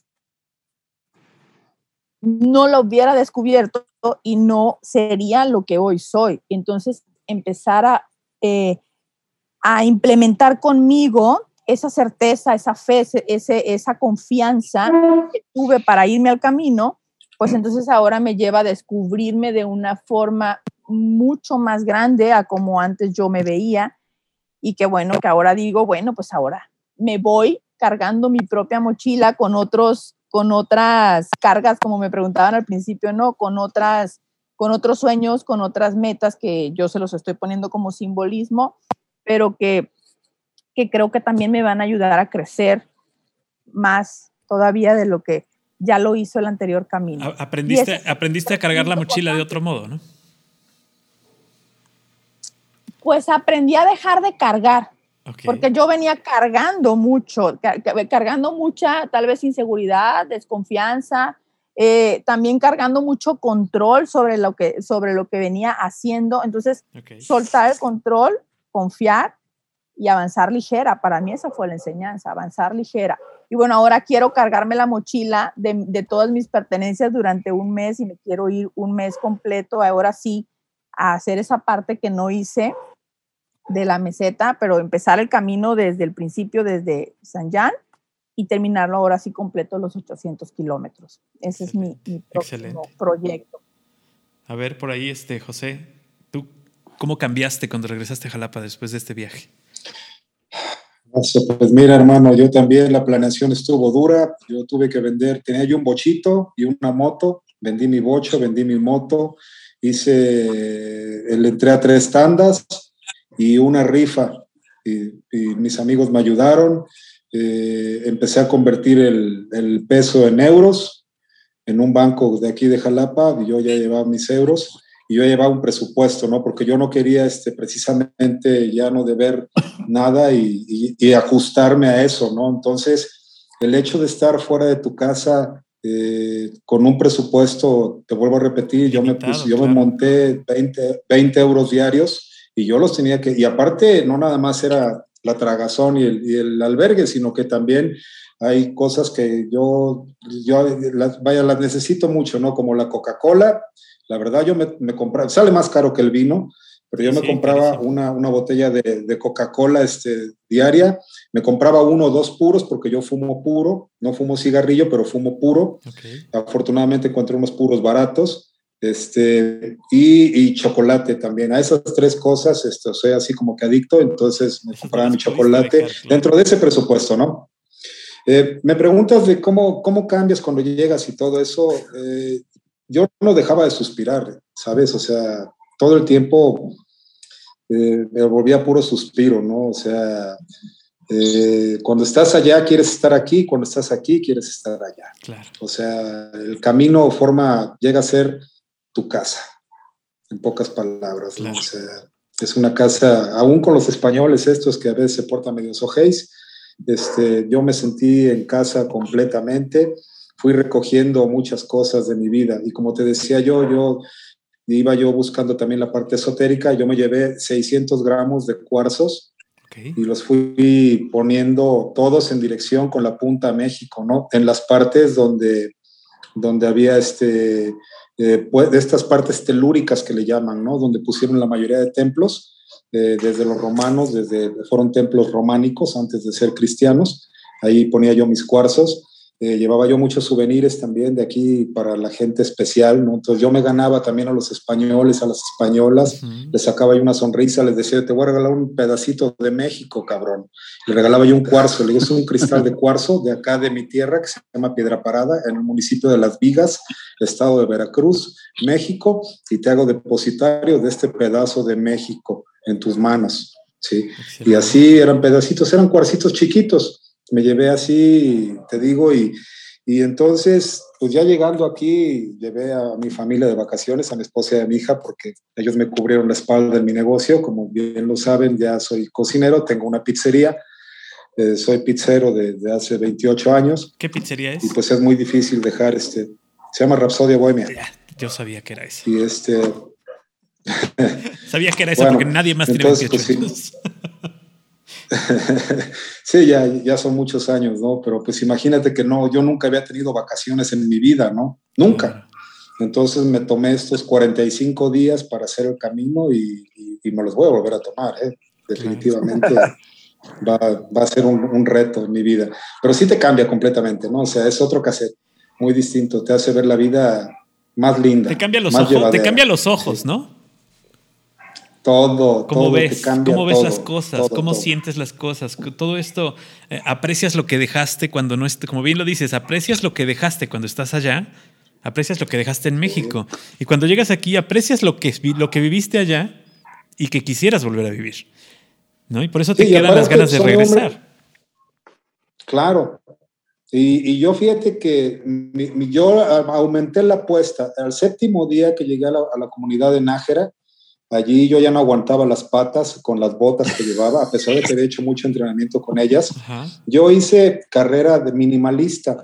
Cinco años atrás yo hice este, ultramaratones con, este, con sandalias y, y, carreras descalzo también. Aquí en Jalapa varias carreras, incluso organizamos una en el Estadio Jalapeño que se llamó Pata Pelada y yo fui promotor del descalcismo aquí en Jalapa y, fíjate, ese fue uno de los milagros que, a mí me ocurrió. Allí eh, los peregrinos, muchos dejan muchas prendas que ya no quieren, las dejan, le llaman la caja del peregrino. Y en la caja del peregrino que me encuentro unas sandalias. Pues de aquí soy, cabrón, que me planto las sandalias, dejé las botas y terminé el camino desde Nájera hasta Finisterra con sandalias, con la pata pelada así, ¿no? Y fue la decisión más hermosa de mi vida porque así, si lo vuelvo a hacer, lo vuelvo a hacer con sandalias. No con botas ni nada, porque eso sale muchos callos y salen muchas ampollas y te desmadran los pies, ¿eh? O sea, ese es algo que yo no lo sufrí, la verdad, yo no lo sufrí. Yo no tuve ni una sola ampolla. Me orinaba los, los, los pies. O sea, como los llevaba descalzos, o sea, bueno, desnudo por la, por la este, sandalia, me orinaba los pies. Yo recordaba que aquí la gente que agarra el machete en el campo se orina las manos se le ponen gruesas. Y yo terminé con unos cabrones callos, este, pero fuertes, con mis pies muy fuertes. Esa fue la apuesta que, que, le metí también extra al camino de Santiago. ¿Desde Nájera hasta Finisterra te lo echaste con sandalias? Hasta Finisterra, con sandalias. O sea, 600 Y yo, bueno, yo al, al, sí, de, digamos, de, como Emanuel dice, o sea, que eh, eh, en este caso, pues yo no escribía, a mí yo soy huevón para escribir, la verdad, pero yo, yo también llevaba mi teléfono, lo llevaba en modo avión, pero yo llevaba un chip, que eso también se lo recomiendo a los peregrinos, que se compren un chip de allá español para estar comunicados y con internet. Allá lo contrario es de que allá las llamadas salen caras, pero el internet es muy amplio, ¿no? Sí. El, el internet te da muchos megas. Entonces llevaba yo internet, entonces yo publicaba en mi Facebook todos los días, llegando, o sea, tomaba fotos y llegando al, al, día después de haber lavado ropa, hacer de comer y todo, me ponía yo a escribir en mi Facebook la bitácora del día y ahí en mi cuenta de Facebook está este el recuerdo de, del 2019, ¿no? De diario, diario, diario.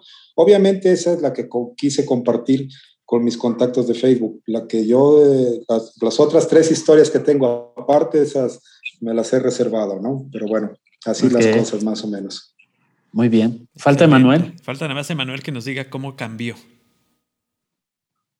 Bueno, es que cada, cada viaje en tu caso, en tu caso creo que tendrías que empezar, tendrías que empezar por decirnos eh, y por contarnos cuántos viajes llevas, cuántos países llevas recorridos. Bueno, es que viajes llevo muchos, porque antes yo al menos solía viajar aunque sea una vez al mes aquí en México. Claro. Y este y países visitados, siempre digo países visitados, nunca digo conozco porque realmente no conozco ni, ni México, por ejemplo. No conozco allá de donde, es Nadia, ¿no? O sea, no he visitado para aquellos, aquellas partes de México. Lo más lejano, del norte que he llegado ha sido... Gracias, comadre. Eh, es Durango. Y eso porque tengo familia allá en Durango. Y fui a Chihuahua, pero cuando estaba pequeño, hace muchos, muchos años. Y bueno, por eso siempre digo visitado. He visitado 99 países y se, me, se me ha negado el país número 100 por un buen tiempo. Y entonces, pues cada viaje que he hecho ha sido diferente. Todos y cada uno tiene su esencia, pero como comenté en un principio, para mí el haber hecho el Camino de Santiago ha sido uno de los mejores, mejores, muy, muy mejores. Y eso que una vez me fui un año a dar la vuelta al mundo y en ese año visité 44 países y viví muchas cosas, me pasaron de todo, me robaron, tuve accidentes, eh, me metieron a la cárcel en Kenia, etcétera, etcétera, etcétera. Pero el Camino de Santiago es algo especial, es algo especial y ¿cómo regresé yo del Camino de Santiago? Pues sí, regresé con una, una, una fe católicamente hablando más firme, aumentó, sí logré mi objetivo en ese aspecto. No conocí, digamos, el amor de mi vida, pero conocí personas muy lindas y, mujeres muy interesantes que, yo dije, bueno, tal vez no es mi mujer, pero eso me da a, a mí entender de que todavía puedo encontrar una buena mujer. Y, no lo digo que, o sea, al decir yo una buena mujer es en el aspecto de las, el tipo de mujer que yo quisiera, ¿no? Claro. Porque todas las mujeres son buenas. Como dices, ¿no? Una que, que, esté tan loca como tú para andar en, el viaje, ¿no? Sí, exacto. Porque me he topado con mujeres, por ejemplo, yo, yo quisiera tener hijos. Y me he topado con mujeres muy guapas y todo, pero dice, no, o sea, ¿sabes, güey, cuánto me mato yo en el gimnasio? Y sabes que la dieta en que yo soy el que me como una lechuga y, y yo, no, pues está bien, hija. Está muy guapa y muy hermosa y todo, pero gracias, no. Yo sí quisiera tener hijos. O, o me he topado con mujeres que están muy intelectualmente hablando, súper guau, buen trabajo y muy guapas y todo, pero su lado espiritual no va con el mío. ¿Sí? Claro. Entonces, yo sí quisiera tener una pareja católica para que los dos caminemos de la misma mano tranquilamente hacia el mismo camino, no de que, eh, por ejemplo, de que, porque he conocido una chica musulmana que pues no estaba, no, le está de buen ver, mejor amigotes, como dicen en el rancho, ¿no? Pero yo decía, bueno, el día de mañana yo le voy a enseñar una cosa de que esto es le decirle algo a mi hijo y que ella, por ejemplo, los musulmanes eh, creen en Jesús, pero no como el Hijo de Dios, sino como un profeta anterior a Mohammed, ¿sí? Entonces, e, eso es un ejemplo, es nada más un ejemplo. Yo no quisiera enseñarle algo a mi hijo y que mi mujer le enseñe otra cosa. Pero bueno, volviendo a la pregunta, perdón, volviendo a la pregunta, es, eh, me, me ayudó mucho también a concientizar de que, por ejemplo, yo cuando viajo, pues, o sea, por eso traía como 20, 25 kilos, porque me gusta llevar recuerditos de aquí para allá a mis amigos que voy a visitar y también me traigo recuerditos de allá para acá para mis amigos de aquí en México, mi familia y demás, ¿no? Traigo que el sleeping bag, la, casa de campaña, traigo por si me, dan, me da frío, me da calor, me quiero un sinfín de cosas. Y, y en el camino de Santiago te das cuenta que no necesitas mucho, por eso siempre lo comparo con la vida real. En la vida real no necesitas tantas cosas como decimos, por ejemplo, eh, que tengo que tener los zapatos negros, los zapatos cafés, eh, los tenis para correr, los tenis para el gimnasio, los tenis para hacer la calle, y, etcétera, etcétera. Y en, en, cambio, por ejemplo, Pepe con solamente unas sandalias caminó el camino y no llevaba las botas con él, la super trekking de dos mil pesos, tres mil pesos o la ropa especial. no. Yo conocí gente que, que, nada más, un amigo húngaro, por ejemplo, él llevaba una mochilita de esas que se van de la espalda, que son como de 10 kilos, pero pequeña, y traía dos playeras, un pantalón que se hace shorts, unas sandalias y dos calzones. Era todo lo que traía, y yo así de, no, mouse, Mickey, o sea, y yo traigo que el suéter y que esto y que, ay, perdón, traía un, un rompevientos, era todo lo que traía. Y entonces también aprendí, incluso como mochilero, a viajar ligero. Con poco equipaje, ¿no? Muy bien. ¿Sí?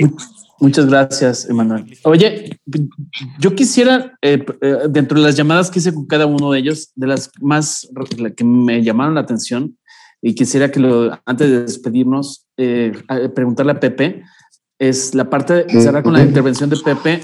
A esa escena que me describiste con los coreanos, eh, tú como cocinero tenías una idea de preparar las comidas de una forma y tuviste que habituarte. Platícanos tú con tu, con tu, con tu chispa para contar las anécdotas de esta anécdota de los coreanos.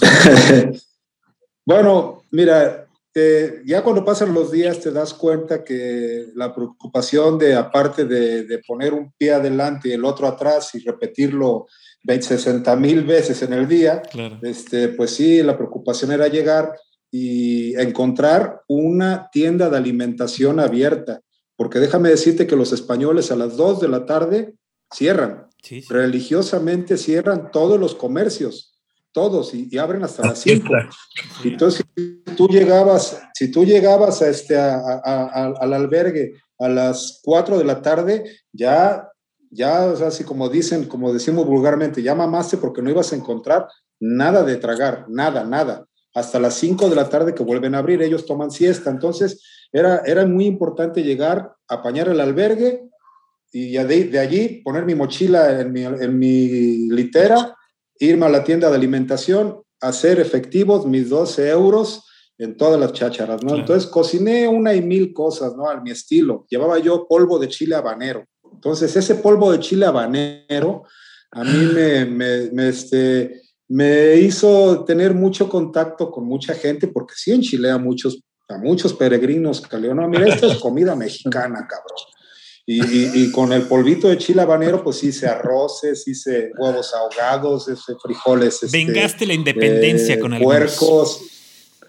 Sí, hice muchas cosas, ¿no? Entonces, este, lo chistoso era de esto, lo, lo cultural, porque yo también lo que, yo llegaba, mira, llegas al albergue y, y, a mí era mi preocupación más grande porque soy muy tragón, ¿sí? O sea, yo en mi mochila, gran parte de mi peso era una mochilita que llevaba yo allí todo mi, mi, este, mi lonchera, ahí llevaba yo las cosas que estoy acostumbrado, porque el aceite de oliva ese no lo encuentras libre, tú tienes que llevar tu aceite de oliva. O sea, el aceite de girasol si lo encuentras para cocinar, pero en los albergues, allí hay, este, sobre todo en, en Navarra y en, este, en Castilla y León, muy buenos los albergues, el menaje, le dice el menaje a, todos los instrumentos para cocinar.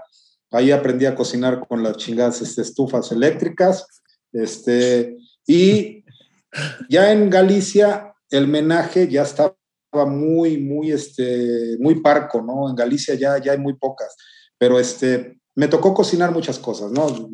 todos los días cocinaba.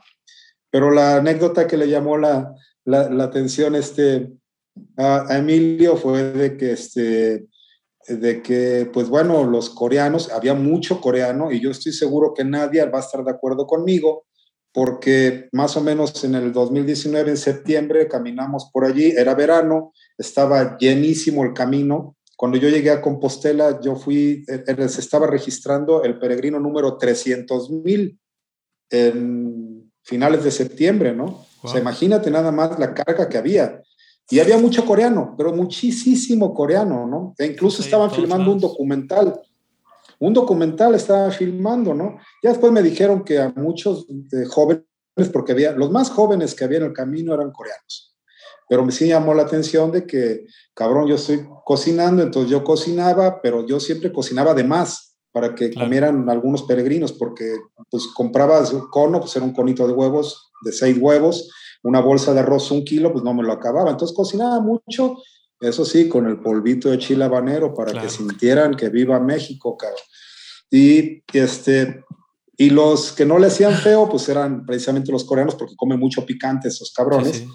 Pero ellos me llamó mucho la atención que ellos comen, hacen en una cacerola así inmensa, como con tipo ramen, o sea, mucha pasta, mucha, mucha pancheta, o sea, el tocino de, de puerco, así unos caldos muy, muy llenos de grasísima, pero muchísimo. Y tú los ves esos cabrones que no están gordos, o sea, están delgados, ¿no?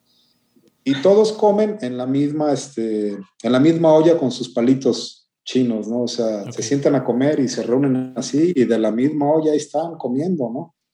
Y a veces mi mente vuela, ¿eh, hermanos, o sea, hablando ahorita del COVID, porque yo también soy muy mamila en el aspecto de, no nada más de los olores, los ronquidos y todo eso, ¿no?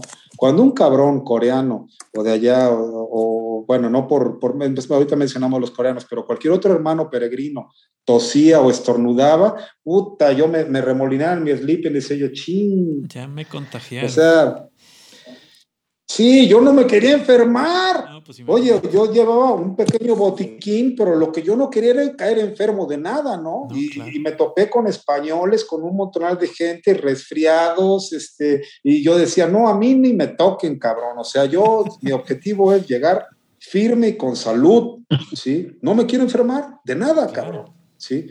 Y ya tosía por ahí un cabrón, y ya pues yo acabé en, en el 7 de octubre y, pues llegué aquí a México, octubre, noviembre, diciembre, empezó lo del COVID. Y a veces mi mente viaja, no te creas, digo, de seguro ahí, cabrón, o sea, yo llegué y pues todo aparentemente normal, ¿no?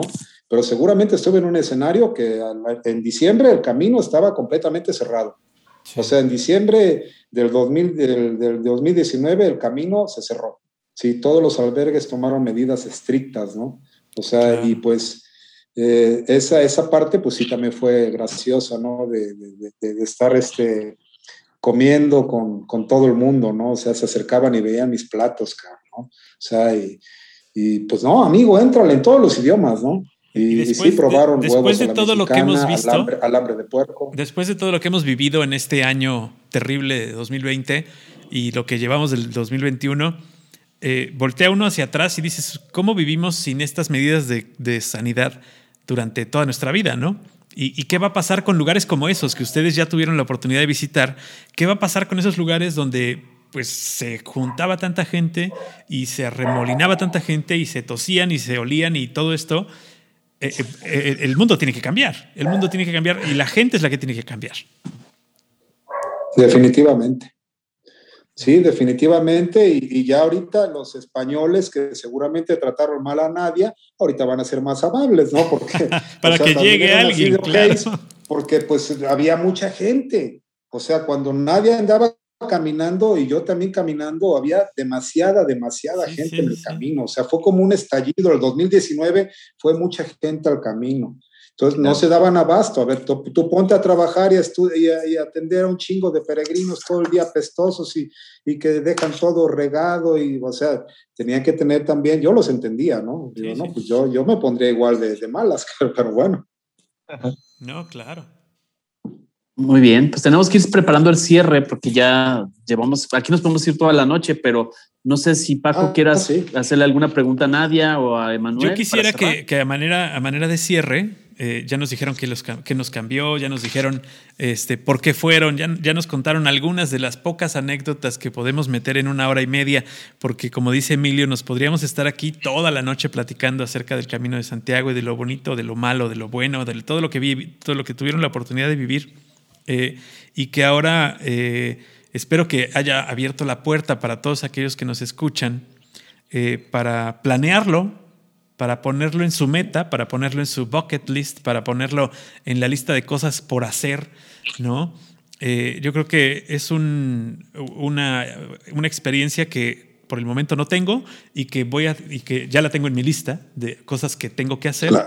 Eh, pero para aquellos que nos estén escuchando y para que, pues ahora sí, se, se, se animen a hacer este camino de Santiago, eh, de la manera en que ellos quieran, de la manera corta, de la manera larga. hay algunos que lo hacen en bicicleta, otros que lo hacen eh, con un tour, otros los hacen, ¿no? Hay muchísimas maneras. Pero yo quisiera que a manera de cierre cada uno de ustedes nos diera así como el tip de lo que sí se debe de hacer y el tip de lo que no se debe de hacer. Una, una, una cosita que ustedes tengan así como que, ay, esto lo aprendí en el Camino de Santiago y me, y me gustaría dejárselo a los que están oyendo Algoritmo X. A ver, vamos a empezar con Nadia. Ok, lo que yo sí haría... Em, en, drogarse, eso sí pueden hacerlo. Sería lo que no volvería a hacer. Okay. Ese fue mi, mi, mi, aprendizaje. Lo que no haría sería irme de nuevo y es, ese fue mi aprendizaje, ya lo aprendí, superado el aprendizaje, ahora ya está generándose para irme con el viaje pagado. Eso es lo que no debes de hacer desde mi punto de vista, a menos que estés bien valiente a crecer en esa parte y te toque, pues adelante, vete, no te vas a arrepentir porque vas a descubrir muchas cosas de ti. Lo que yo se haría es ir ligera. Sí, eso lo descubrí también. A pesar de que yo no cargaba mis maletas, digo, llevaba mi maleta aparte y esa me la cargaban de hostal en hostal. Pero sí, en el camino es llevarme lo que es indispensable para sobrevivir esos días, simplemente ir yo y si es posible, yo y mi alma y nada más. Eso sí es lo que se haría. Irme a descubrir también eh, yo quiero irme a la aventura, o sea, de irme sin reservas, sin saber dónde voy a dormir esa noche y caminar, simplemente con el objetivo de levantarme, caminar hasta donde mis pies me den y llegar al lugar donde me quiero quedar esa noche. Si la encuentro, si no la encuentro, pues algo aprenderé de ahí.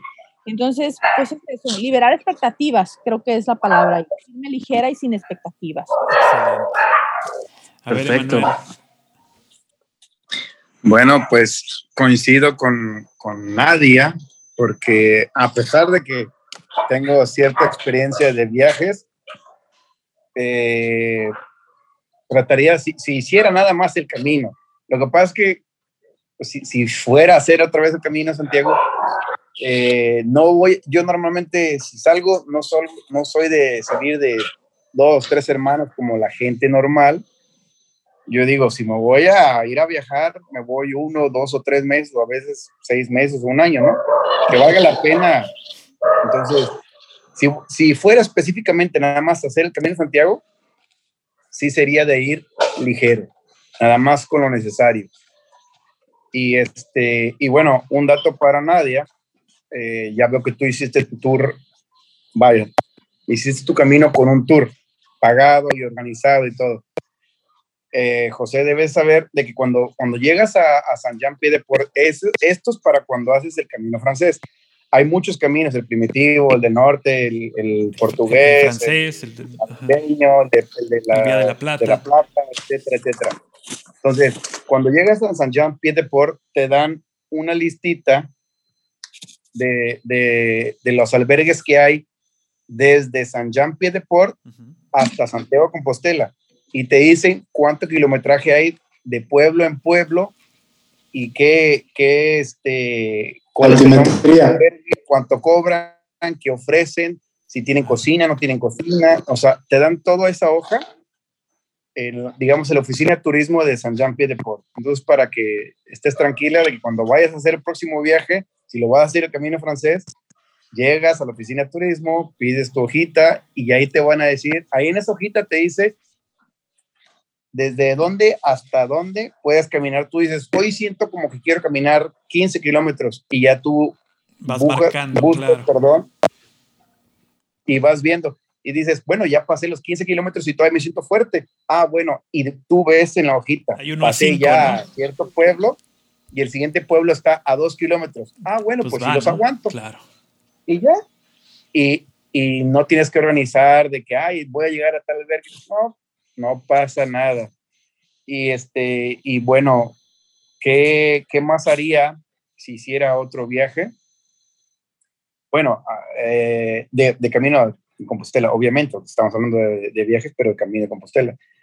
Eh, a mí me gustaría hacer un, un, camino, pero en pareja. Es pero ya cuando la tenga, obviamente, como no tengo pareja, pero ya el día que me llegue esa mujer, porque anda por ahí, quién sabe, a lo mejor sí, a lo mejor no, sí me gustaría hacer un camino en pareja y, ver si nos vamos a aguantar mutuamente el resto de nuestras vidas o no, porque es, es platicar y platicar y sería conocer mucho más a tu pareja. Exacto. Claro. Está muy bien. Muy bien, muchas gracias, Emanuel.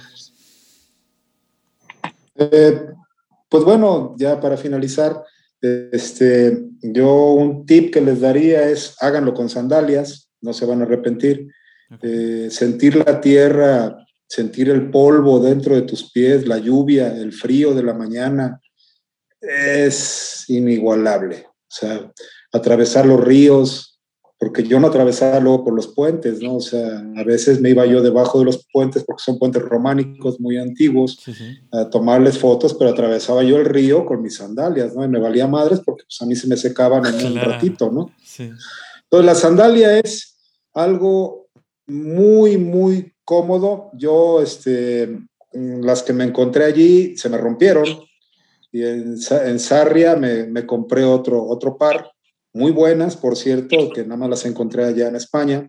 Fue lo único que gasté, gasto extra así que tuve. Que lo llevabas planeado. Cañón, fueron. Eh, no, no lo llevaba planeado, pero gasté 77 euros en esas sandalias y son mis, mis chuladas, ahí las tengo, o sea, cada que me las pongo soy muy feliz, hago aquí recorridos, me, he ido al cofre de Perotti de regreso con, con las sandalias estas y son muy, muy buenas, muy cómodas, ¿no? Yo recomendaría eso y también, eh, coincidiendo con, con Nadia y con Emanuel con respecto al, al este, al, al, equipaje, a lo ligero, allí tiene que ver directamente en los litros de la mochila. Si tú llevas, es como una casa, si tú tienes una casa grandota, vas a meter chingadera y media que al ratito te va a ocupar mucho espacio. Claro.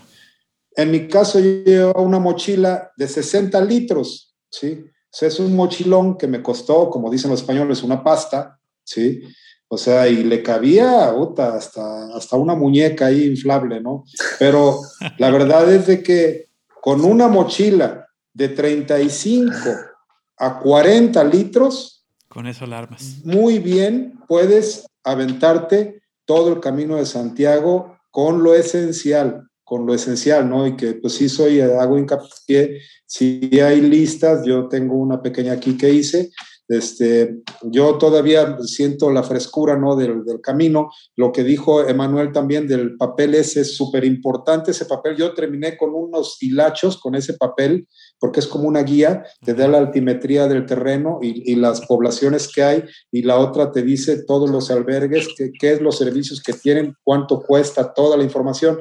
Pero hoy en día también hay una aplicación y gracias a Dios que esa aplicación, la mayoría de los peregrinos utilizaban la aplicación esa, yo utilizaba el papel, pues todos se iban a los albergues de la aplicación o a las etapas que da la aplicación, porque sabes, hay como una guerra, hay una guerra allí invisible entre los albergues, ¿sí? E incluso luego hay quien, quien pone flechas amarillas desviando las rutas, ¿sí? que, que hay unas que son oficiales, ¿no?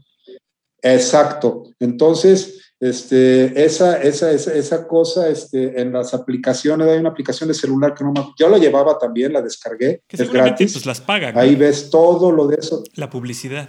Sí, claro, claro, o sea, tiene patrocinadores y todo, pero es gratis, la descargas en, este, en, en, el, en la App Store o en la aplicación que tengas de tu celular, y, pero yo veía yo a dónde no ir, o sea, en la aplicación iba yo a dónde no ir, y en mi papelito que me dieron en San Jean Pied du Port, ese yo llevaba allí y yo me evité muchísima carga porque era verano, era final de verano, o sea, estaba el camino hasta la madre, ¿no? Entonces, como tip, yo sí les sugiero que lo hagan primavera, fines de verano, o sea, digamos que lo hagan, se compren sus boletitos con mucha anticipación, que, que, que, que compren, este, no sé, marzo, de marzo a octubre, Sí, creo que es la fecha idónea para hacerlo. Este, les va a tocar este, eh, la, meseta, digamos, ahí a, Nadia. Si, si va ahorita, le va a tocar el, este, el trigo todavía sin agostar. De ahí viene la palabra de agosto, de agostar, o sea, en agosto cortan el trigo. Ahorita la planicie es verde, A mí me tocó la planicie más seca que mi alma, cabrón. Pero, este, pero sí, o sea, precisamente por eso yo sí recomiendo una cosa, una mochila de unos 35, 40 litros y sandalias. Y aviéntense, ¿no? Perfecto. Perfecto. Muchas gracias, este Paco, amigos. Quiero agradecer eh, a Nadia, a Nadia Morales, su tiempo, sus experiencias, igual que a José Alarcón y Emanuel Lozada. Muchas gracias, jóvenes muchachos. Pronto les vamos a tener sorpresas con otros, otros contenidos de viajes, de gente, de mochileros, de otros lugares, ¿no, Paco? Sí, claro, bueno, y cada uno de ustedes aporta una gran parte a este programa que es, eh, está hecho con experiencias de precisamente la gente que, que nos visita, que nos da chance de entrar en su vida, que nos abre la puerta o nos abre una ventana a experiencias que ustedes han tenido y que seguramente esto les sirve a todos aquellos que nos escuchan. Entonces yo sí les agradezco de verdad muchísimo que nos hayan dado chance de platicar con ustedes y que espero que no sea la última, que sea solamente la primera y que este, podamos platicar ya más a fondo cada, con cada uno de ustedes algún otro tema o el tema que ustedes gusten, porque son personas muy interesantes y son personas que se han atrevido a hacer algo que hasta el momento por lo menos yo no lo he hecho y espero hacerlo muy pronto. Muchísimas gracias de verdad. Así es, gracias. Gracias a ustedes. Y a la gente que nos escucha, Paco, como siempre les recomienda, escuchen, opinan, compartan y síganos en Algoritmo X en Facebook. Ahí todos tenemos voz, contáctenos y nosotros nos acercamos con ustedes para diseñar un nuevo contenido, un nuevo episodio. Y aquí Paco y yo seguiremos recopilando historias por todo el mundo. Muchas gracias. Esto es Algoritmo X. Hasta la próxima. Algoritmo, Algoritmo X. Emilio Retif. Francisco Disfín. Esto fue Algoritmo X.